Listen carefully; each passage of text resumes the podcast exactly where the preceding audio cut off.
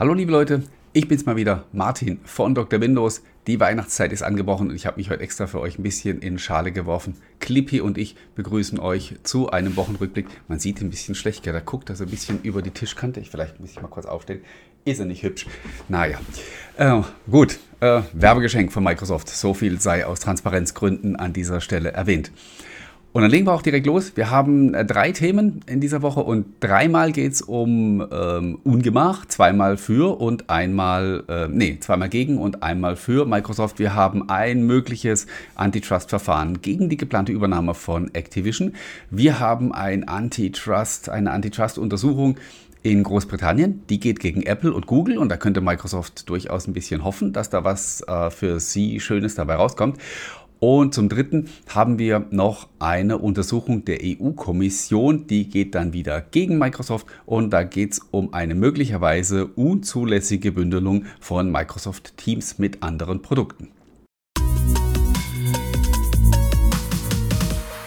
Große Juristenshow heute. Und ich als juristischer Vollleihe kann euch also jetzt ein bisschen was über die Sachen erzählen, die da momentan die Runde machen. Äh, das erste ist noch nicht offiziell. Es gab einen Bericht in dieser Woche von der Nachrichtenagentur Reuters, also durchaus seriös und ernst zu nehmen, wonach die amerikanische Federal, Federal Trade Commission, FTC, ähm, eine Untersuchung plant bzw. sogar eine Klage anstrengen möchte gegen die geplante Übernahme von Activision durch Microsoft. Äh, ihr wisst, Dauerbrenner-Thema hier.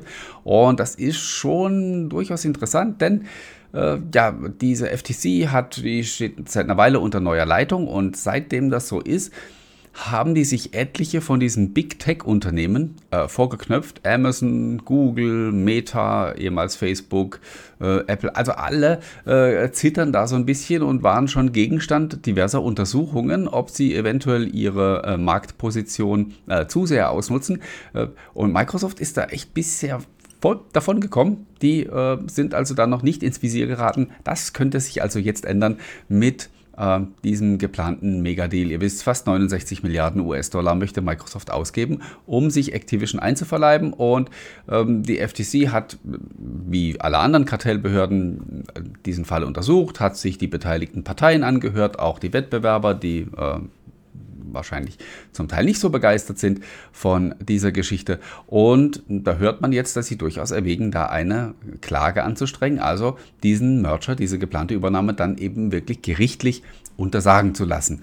Ähm, ist natürlich klar, wenn das im Heimatland USA passieren sollte und das dann auch noch Erfolg hat, dann wäre dieser Deal tot. Ist klar. Wenn Microsoft im Heimatland kein grünes Licht für diese Übernahme bekommt, dann ist das Thema vom Tisch und dann wird das sicherlich nicht weiter verfolgt werden. Es haben sich allerdings auch einige Beobachter zu Wort gemeldet, die gesagt haben, naja, eigentlich sehen sie überhaupt keine Chancen, dass sowas vor Gericht durchgeht weil ähm, ja eben die, die Position, die Microsoft auch nach dieser Übernahme im Gaming-Markt haben wird, ist jetzt nicht so dominant, dass man da jetzt so fürchterlich Angst haben muss dass dann Monopol entsteht und der Wettbewerb äh, entscheidend benachteiligt wird. Und von daher, wie gesagt, gibt es ein paar Leute, die rechnen sich bei dieser Klage überhaupt keine großen ähm, Erfolgsaussichten aus man geht so allgemein davon aus, dass das vielleicht auch so ein bisschen eine Drohkulisse sein soll, um Microsoft zu Zugeständnissen zu bewegen, die sie ansonsten nicht machen würden, einfach um eine mögliche Klage abzuwenden. Denn ähm, eins ist auch klar, so ein Gerichtsverfahren würde die Sache sehr in die Länge ziehen. Microsoft hätte sicherlich keine Chance mehr, das wie geplant bis im Sommer 2023 dann über die Bühne zu bringen. Und das wäre schon schlimm genug wenn sich dieser Deal einfach dadurch äh, verzögert. Und ja, von daher könnte es sein, dass da jetzt auch so ein bisschen politisches Geschachere ist und ähm, ja, man da ein bisschen Druck ausüben möchte, damit Microsoft entsprechende Zugeständnisse macht und danach kriegen sie dann unter Auflagen entsprechend eben doch diesen, diesen Deal genehmigt. Äh, wie bei allen anderen Sachen, die da so gerade in der Schwebe hängen. Äh, hilft im Moment nur abwarten und mal schauen, was denn da die weiteren Untersuchungen dann ergeben werden. Damit kommen wir zum zweiten Antitrust-Thema in der Woche von der letzten Woche. Da hat sich die britische CMA, äh, die ja bekanntermaßen äh, auch gegen die Activision-Übernahme ermittelt, sozusagen, dann eine eingehende Untersuchung äh, eingeleitet hat. Äh, die hat aber auch noch eine andere Baustelle aufgemacht und zwar ermittelt sie jetzt gegen Apple und gegen Google, um einen möglichen Missbrauch marktbeherrschender Positionen ähm, zu untersuchen beim Thema Gaming, Cloud Gaming und bei den mobilen Browsern. Und das ist eine Geschichte, da schaut Microsoft sehr interessiert zu und hat sicherlich auch ein bisschen Hoffnung, dass da was passiert, was in ihrem Sinne ist.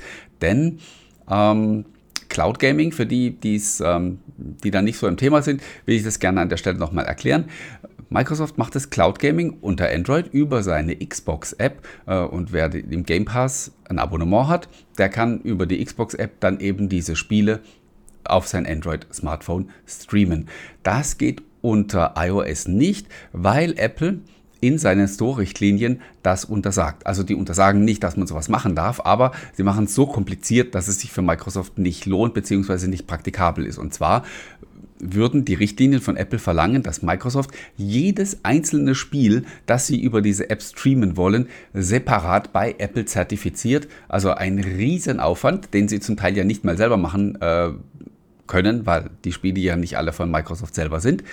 Und äh, dann gibt es natürlich auch noch die Geschichte mit äh, den 30 Prozent, die Apple gerne hätte von allen Umsätzen, die ähm, unter seiner Plattform, die auf seiner Plattform gemacht werden. Und aus diesen Gründen äh, kann Microsoft das äh, Cloud Gaming unter iOS nicht so anbieten, wie sie es gerne tun würden und sind deswegen jetzt auf den Browser auf, ausgewichen. Also auf dem iPhone oder auf dem iPad kann man auch Cloud Gaming über den Xbox Game Pass machen, aber halt eben über den Browser und man hat nicht das äh, gleiche Erlebnis, wie es jetzt eben über die App möglich wäre. Und ähm, sollte die CMA da an der Stelle einhaken und sagen, hey Apple, so geht es aber nicht, ähm, das müsst ihr gefälligst erlauben, dann könnte das ähm, ja eine interessante Geschichte sein, von der Microsoft am Ende profitiert.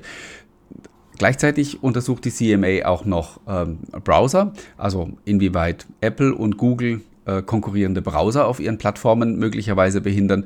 Äh, was Android angeht, äh, ist Microsoft da maximal entspannt, weil äh, benutzen eh die Chromium Engine, also äh, sind sie in, in, keiner Weise aktuell benachteiligt und so insofern äh, ist auch völlig egal, was da nachher entschieden wird. unter iOS sieht es da auch wieder ein bisschen anders aus, denn ähm, ja, da gibt es ja auch diverse Richtlinien. Äh, Apple schreibt vor, dass Browser eben äh, die eigene, die hauseigene Engine benutzen äh, müssen. Und von daher ja, könnte das auch ein Vorteil sein. Für Microsoft, äh, das ist jetzt allerdings nicht so kriegsentscheidend. Ähm, die Sache mit dem Cloud Gaming ist da wesentlich interessanter und verspricht wesentlich mehr Spannung, wenn es denn da dann auch zu einer Entscheidung kommen sollte. Dann kommen wir zu Thema Nummer drei und das ist besonders spannend, also ich finde es äh, sehr interessant. Äh, Im Jahr 2020 hat nämlich Slack eine Beschwerde äh, bei der EU-Kommission eingereicht und hat gesagt, hey, schaut euch mal an, was Microsoft da macht. Die bündeln nämlich Microsoft Teams mit, äh, mit Microsoft 365 und die integrieren das voll in ihre Produkte. Wir haben überhaupt keine Chance, da einen Fuß auf den Boden zu bekommen bei den Unternehmen äh, untersucht das mal gefälligst und verbietet denen das womöglich am besten, ähm, dass sie äh, Microsoft Teams hier eben mit Microsoft 365 mit ihren anderen Angeboten äh, bündeln und verpflichtet sie bitte dazu, dass sie Microsoft Teams zu einem marktüblichen Preis separat anbieten. Das hat die EU damals untersucht hat auch Konkurrenten damals befragt. Es ist dann augenscheinlich erstmal nichts passiert und jetzt plötzlich äh, hört man, dass die EU die Untersuchung wieder aufgenommen hat und jetzt da ein bisschen genauer nochmal hinschauen möchte. Man hört, dass jetzt nochmal äh, sowohl Kunden als auch konkurrierende Unternehmen äh, von der EU befragt werden, wie sie denn zu der Sache stehen. Äh, das ist jetzt auf den ersten Blick überraschend, weil wie gesagt, eigentlich schien das Thema ja schon durch zu sein. Ähm, aber wenn man sich natürlich mal anschaut, wie sich Teams entwickelt hat in den letzten zwei Jahren, eben aufgrund ähm, den radikalen Veränderungen, die es in der Arbeitswelt gegeben hat, ist Teams schon eine Riesennummer geworden in den letzten zwei Jahren. Ähm, noch mehr, als sie es vorher schon waren. Und ähm, ja, man kann das so sagen, es ist bei vielen Unternehmen der de facto Standard für die Kommunikation, auch für die Zusammenarbeit. Also äh, ich habe immer so ein bisschen Bauchschmerzen, wenn, wenn Teams jetzt zum Beispiel mit, mit Zoom oder so verglichen wird, weil ähm, ja diese Konferenzsoftware-Geschichte ist ja nur eins von dem Ganzen. Äh, Teams ist ja noch so viel mehr und integriert sich so tief in das Microsoft-Ökosystem, auch was Zusammenarbeit und so weiter an Dokumenten und, und Projektarbeit und so angeht, ähm, ist es schon eine, eine viel größere Nummer und gar nicht so sehr vergleichbar. Aber äh, ich kann es schon ein bisschen verstehen. Ähm, Office ist so der de facto Standard gewesen ähm, in Unternehmen. Man kann da durchaus von einem Monopol, zumindest umgangssprach umgangssprachlich, reden. Jetzt ziehen immer mehr Kunden von äh, ihrer Office-Lizenzierung eben zu, zu Microsoft 365 um ähm, und bezahlen dann ähm, ja auch die jährliche Gebühr und haben Teams halt einfach mit drin. Und ich kann mir schon vorstellen, dass es jetzt für konkurrierende Anbieter äh, schon schwierig ist, da noch einen Fuß auf den Boden zu kriegen bei den Unternehmen, weil wie gesagt, Teams haben sie ja schon. Und ähm, es integriert sich halt auch super. Ähm, ist jetzt nicht die Frage, ob ähm, andere Produkte da überhaupt leistungsmäßig mithalten können. Und dann könnte man sagen, dann hat Teams einfach auch völlig zu Recht seine, seine Vormachtstellung an der Stelle, sondern äh, man muss halt wirklich gucken, äh, findet dann eine Benachteiligung statt. Und wenn man das mal so ganz objektiv betrachtet, könnte ich mir schon vorstellen, dass, wenn die EU das jetzt im Detail untersucht, äh, dass da so ein paar Dinge rauskommen, die dann Microsoft vielleicht äh, das Leben ein bisschen schwerer machen. Also ähm, das finde ich wirklich extrem spannend und äh, ich glaube, dass Microsoft hier auch wirklich zittert und äh, große Angst hat, dass hier irgendwas passiert. Denn äh, wenn sie, was die Verbreitung von Teams angeht, in irgendeiner Weise eingeschränkt würden, wäre das wirklich ein sehr, sehr heftiger Schlag und ähm, würde äh, an vielen Stellen wirklich die Strategie auf den Kopf stellen. Und äh, von daher, ja, äh, muss man echt mal abwarten, was die Sache jetzt ähm, dann fast wieder so ein bisschen ähm, lustig macht, ist die Tatsache, äh, dass Slack, wie gesagt, vor zwei Jahren diese Beschwerde eingereicht hat und hat gesagt, hey, das, äh, diese, diese Bündelung, diese Integration, das muss aufhören und das muss ja alles schön separat angeboten werden. Und jetzt ist Slack aber mittlerweile selber verkauft worden für, ich glaube, 27 Milliarden Dollar an Salesforce. Ähm, die ja im CRM-Bereich ja durchaus auch ein harter Konkurrent sind äh, zu Microsoft.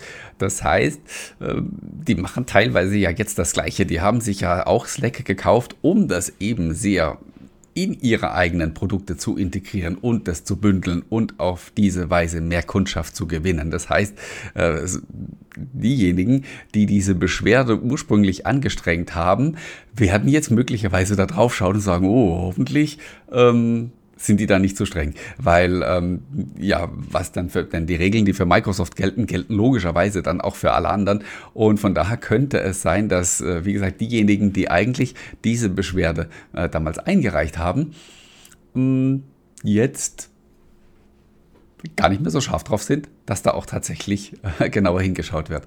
Ja, man darf gespannt sein.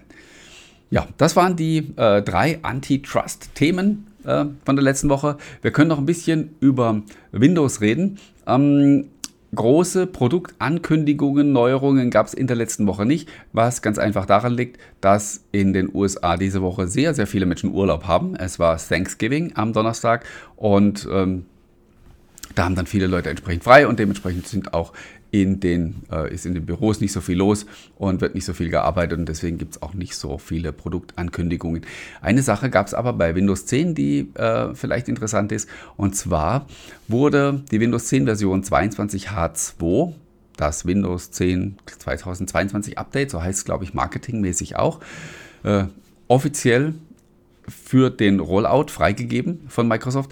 Äh, passiert normalerweise immer erst so ungefähr vier Monate, nachdem ein Update veröffentlicht wurde. Jetzt hat es äh, ein bisschen mehr als vier Wochen gedauert, was halt aber auch daran liegt, mm, ja, dass dieses Update einfach nur eine Nummer ist. Also es ist ja exakt genau dasselbe wie die Version 21H2. Also alles, was sich geändert hat, ist eine Zahl. Ja? Und von daher äh, war es auch völliger Quatsch, ähm, eigentlich überhaupt dieses Update zu veröffentlichen. Aber äh, ich glaube, da geht es um Termine und das ist ähm, das, worüber ich kurz sprechen wollte. Ähm, diese Version 22H2, die laut Microsoft also jetzt reif ist, auch für den Unternehmen, Unternehmenseinsatz, könnte das letzte Update sein, das Unternehmen installieren müssen. Zumindest für die, die Windows 10 Enterprise einsetzen. Denn wir wissen, für jedes Feature-Update für Windows 10 gibt es 36 Monate Support. Das heißt, diese Version 22H2 wird bis Oktober 2025 unterstützt und im Oktober 2025 ist Ende Gelände für Windows 10, zumindest nach heutigem Stand. Das heißt, da läuft der Support endgültig aus und bis dahin sollten alle auf Windows 11 dann umgestiegen sein oder Windows 12, wenn es bis dahin schon da ist. Mal sehen. Ähm, ob das so kommt, muss man abwarten oder ob an dem Termin nochmal gerüttelt wird. Äh, was es auf jeden Fall geben wird, äh, denke ich mal, da, weil Windows 10 hat schon eine sehr starke Verbreitung in Unternehmen. Es wird sicherlich wieder die Möglichkeit geben, äh, kostenpflichtig den Support zu verlängern und weiterhin Sicherheitsupdates zu bekommen. Aber bis dahin ist noch eine Weile hin. Und ja, ich bin für heute durch. Hoffe, es war einmal mehr für euch interessant und spannend. Ich wünsche euch ein schönes Restwochenende, je nachdem, wann ihr diese Sendung hört oder schaut. Habt eine tolle Woche. Ähm, ja, denkt langsam an die ersten Weihnachtseinkäufe. Ihr wisst ja, Weihnachten kommt immer so plötzlich. Ich bin da auch äh, ganz, ganz klassisch unterwegs. So ab dem 20. ungefähr mache ich mir dann Gedanken, was man denn so verschenken könnte. Äh, ja, passt auf euch auf, bleibt gesund, bleibt uns gewogen und wir hören und sehen uns dann in der kommenden Woche an dieser Stelle wieder. Bis dahin, macht's gut.